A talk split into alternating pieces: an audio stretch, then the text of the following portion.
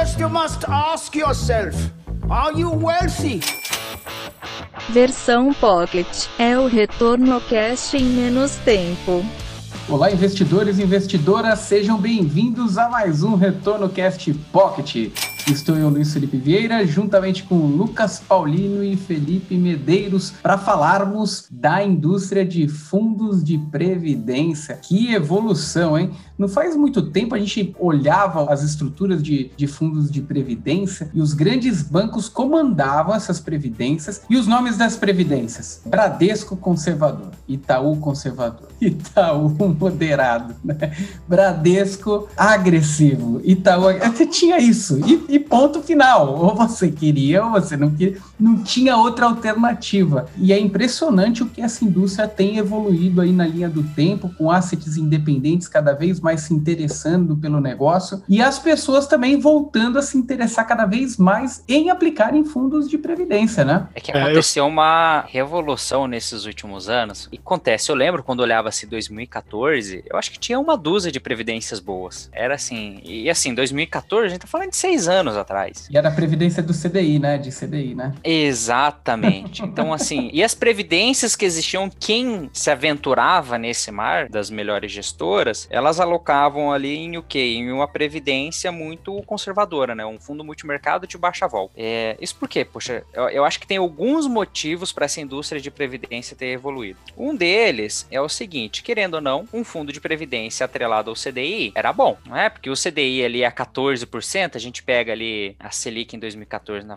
2014, 15, na faixa de 14%, não precisava você correr muito risco. Então, boa parte das pessoas deixavam em renda fixa, uma previdência ali conservadora, tá ok. Esse é um ponto. Então, a questão do retorno, então, não interessava muito ter outras previdências. Um segundo ponto é o seguinte, já tinha já algumas gestoras já de terceiros que não eram de bancos, mas tinham poucas ainda. Então, assim, já era um custo já grande você manter uma gestora. E quando se fala de ter uma estrutura de previdência, o ideal é também ter uma equipe separada para estar acompanhando isso aumentaria ainda mais o custo dos gestores. Então, o gestor, poxa, eu vou me focar aqui nessa indústria de fundo de investimento que já tem, que eu cobro taxa de administração mais performance, e veja que na performance, o gestor ele vai ganhar pela competência dele. E até pouco tempo não era permitido ter taxa de performance em previdência. Então, isso desestimulava, inclusive, os gestores querem entrar nesse mercado. Inclusive, isso começou a mudar, tem né, algo como um, dois anos que liberou ter taxa de performance. Aí os gestores, opa, calma aí. Então agora eu vou começar a ser mensurado pela minha competência. Agora eu tenho interesse de entrar nesse mercado, né? Porque eu vou receber pela minha competência com mais entregar. Então, esse é o segundo ponto. Um, que é um custo caro, então teria que desenvolver uma outra equipe. E também, ele não era é, recompensado pela performance dele. E um terceiro ponto é a questão que a Previdência é regulada pela SUSEP. É, e a SUSEP, ela restringe muito a maneira como você consegue operar dentro da Previdência. Não permite alavancagem, uma série de coisas. Então, assim, isso deixava os gestores muito travados. Até que até pouco tempo, Previdência era limitada a alocar no máximo 49% em renda variável. Os outros 51% tinha que ficar em renda fixa. Então isso aumentava muito a estratégia, ficava muito engessado. O gestor não tinha o mínimo interesse de entrar no mercado desse que ele não ia conseguir provar a competência dele. E nesses últimos anos isso foi mudando, foi liberando ali 70%, depois 100% em renda variável, só que você tem que ser investidor qualificado. Então eu elencaria esses três motivos que levaram a essa revolução da previdência. Um, mudança da taxa de juros, com a queda ali, não tinha por que você ter fundos mais voláteis. Dois, a questão de que o, o, o gestor ele passa a ser remunerado pelo trabalho dele com a taxa de performance. E terceiro, essa questão que eu levantei de, de ser é, menos engessado na regulação. Então, assim, foram alguns motivos, não foi uma única coisa, foram várias coisas que levaram esse mercado a se desenvolver. E talvez tenha até mais motivos que eu nem tá vendo na minha mente agora. É, não, acho que benefícios de previdência privada tem alguns que a gente pode relembrar depois, né? Mas eu só queria fazer uma correção aqui, eu tô fazendo sinais de aspas que vocês não conseguem ver, né? Que o Luiz falou, ah, porque esse mercado era dominado pelos bancos. Na verdade, a gente tá trazendo essa pauta aqui, porque esse mercado, por incrível que pareça, ainda é dominado pelos bancos, né? Você hum. tem 90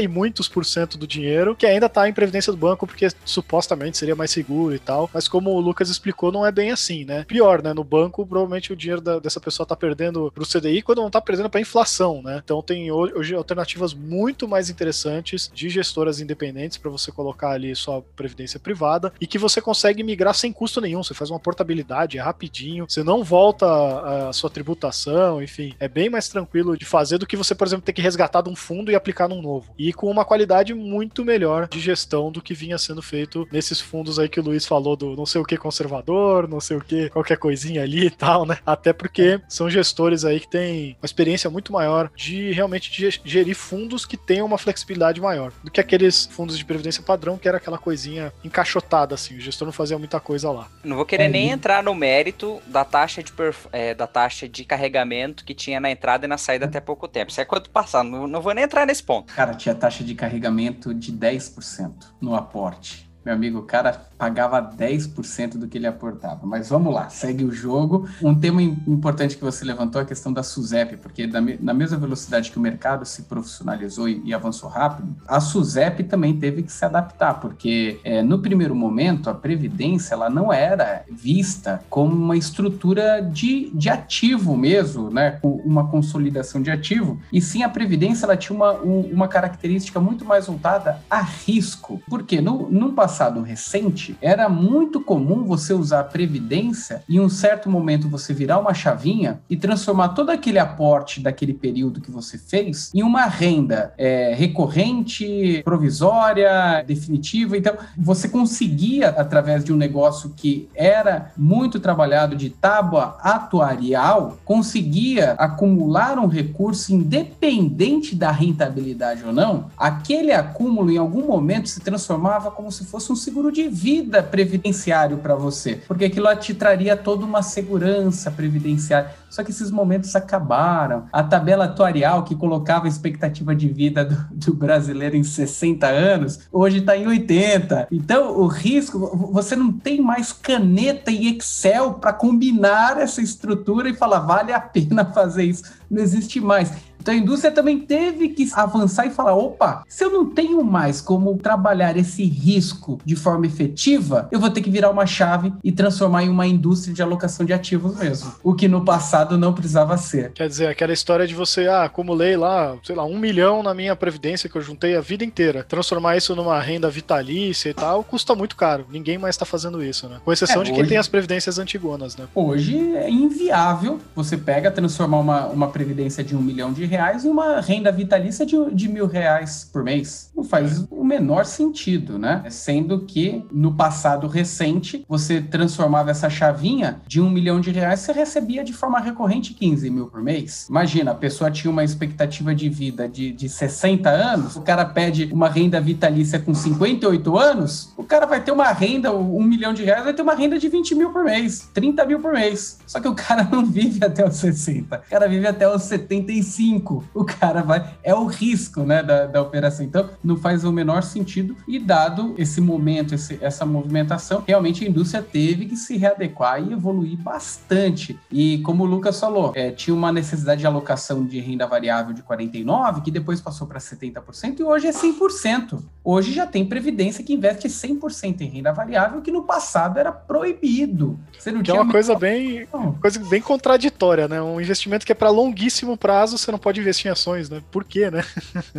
é que a ideia era proteger o investidor, né? Uma regulação com viés de proteger. Só aquela história, né? Pô, não é melhor deixar 100% e o próprio investidor, vamos supor que o investidor tem um milhão, né? Beleza, eu quero proteger metade do meu patrimônio, coloca 500 mil só em renda variável, coloca 500 mil só em renda fixa. Não. A, a Suzep forçava a colocar ali metade em renda fixa. Então, assim, o investidor ele pode, poderia escolher o que ele quer, mas a Suzep entendia que ele não conseguia escolher. Enfim, é bizarrices que vão mudando com o tempo, ainda bem eu vou colocar um assunto na roda que, meu, a chance de ferrar é grande, tá? É o tempo do Pocket.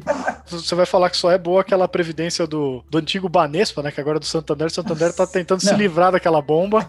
Não, tem, tem os principais bancos do mercado tinha uma previdência de GPM. Mais seis. Os caras geravam um bônus pro gerente que conseguisse mudar essa previdência. Pelo amor de Deus, tira desse GPM. Pelo amor de Deus. Alguns poucos gatos pingados não aceitaram a alteração e tem gente ainda com uma previdência porrada de GPM aí, mas não é nem isso. O que eu falo, a indústria evoluiu pra caramba de previdência, mas uma parte que, meu amigo, ainda é obscuro pra caramba, é zoado na previdência que é aquela que não é a subordinada pela SUSEP, mas é aquela que fica subordinada à Previc. Meu amigo, aquelas previdências fechadas de grandes empresas, corporações, não sabe nem que ativo que aloca. Esse é um negócio que a gente precisaria evoluir para ontem, né? Eu não sei dizer muito, essa eu confesso que é uma parte que eu conheço pouco, porque até os dados são mais difíceis de você acessar, no Brasil pelo menos, né? Mas tem, tem alguns cases que são interessantes, né? Algumas empresas que se aporta X, ela dobra, triplica e tal, então dá uma boa ajuda ali para pessoa acumular um patrimônio para aposentadoria, né? Mas realmente é um caso complicado,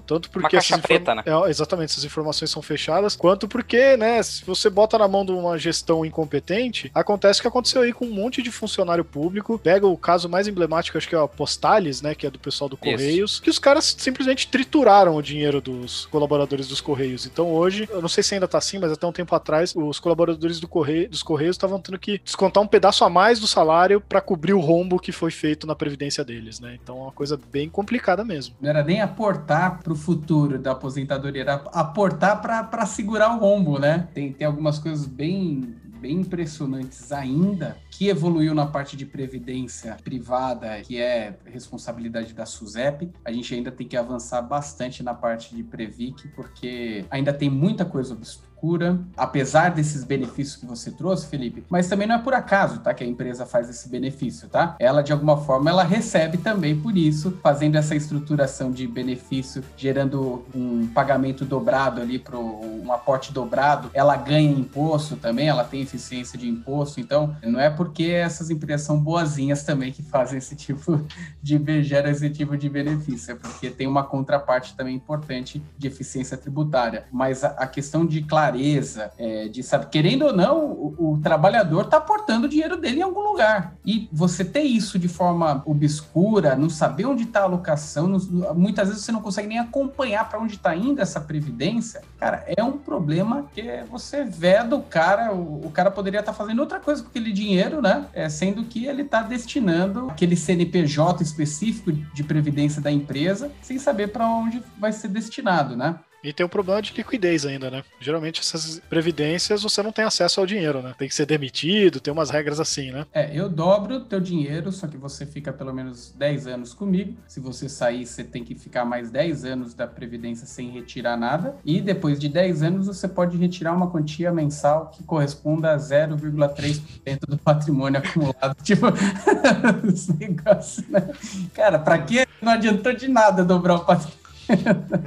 Então, voltando para a questão da, da Previdência, é, é uma indústria que evoluiu demais e hoje o investidor tem chance sim de captar todos os benefícios que uma previdência traz, com toda eficiência de asset allocation, de, de alocação de ativos, é, aplicando inclusive das principais gestoras do mercado, que já abrem fundos de previdência, tem, tem gestoras novas que abrem um portfólio novo de fundo já junto com o de previdência, entendendo que realmente a gente consegue gerar mais ganho, mais eficiência no longo prazo, não tem come cotas, pode chegar a 10% se for um plano regressivo, tem sucessão patrimonial, ou seja, não passa por inventar, uma série de benefícios que a Previdência gera e agora com eficiência, muito mais eficiência de alocação, se comparando sim à indústria de fundos normais, né?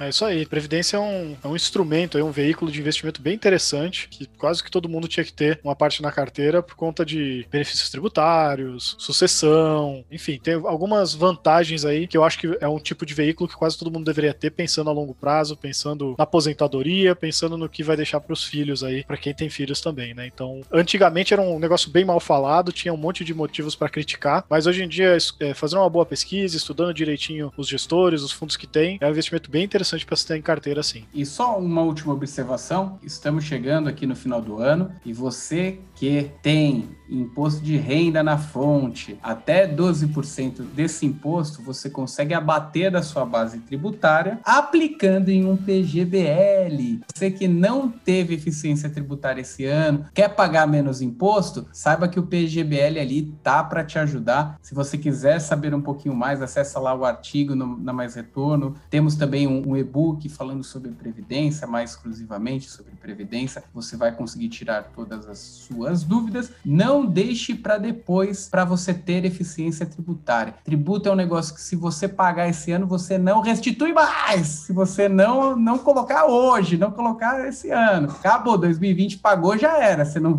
não vê mais esse dinheiro do imposto. Então fica o recado aqui para você que sim é tributado na fonte de forma considerável. Veja, você faz a declaração completa, então olhe lá, até 12% do seu imposto de renda da sua tributação no ano você consegue destinar para abater da sua base tributária, colocando esse valor em previdência. E para você que está nos ouvindo, estamos também no YouTube, no youtube.com/barra mais retorno, Instagram arroba mais underline retorno, no Telegram o link é aqui na descrição. E se você tem alguma previdência, alguma dúvida da sua previdência previdência. Se você quer fazer uma previdência, ter mais detalhes sobre os seus ativos, mande para a gente aqui no nosso e-mail para dúvidas, sugestões, críticas, retornocast.com. Obrigado, pessoal, e até a próxima. Valeu! Um Você ouviu Retorno Cast Pocket.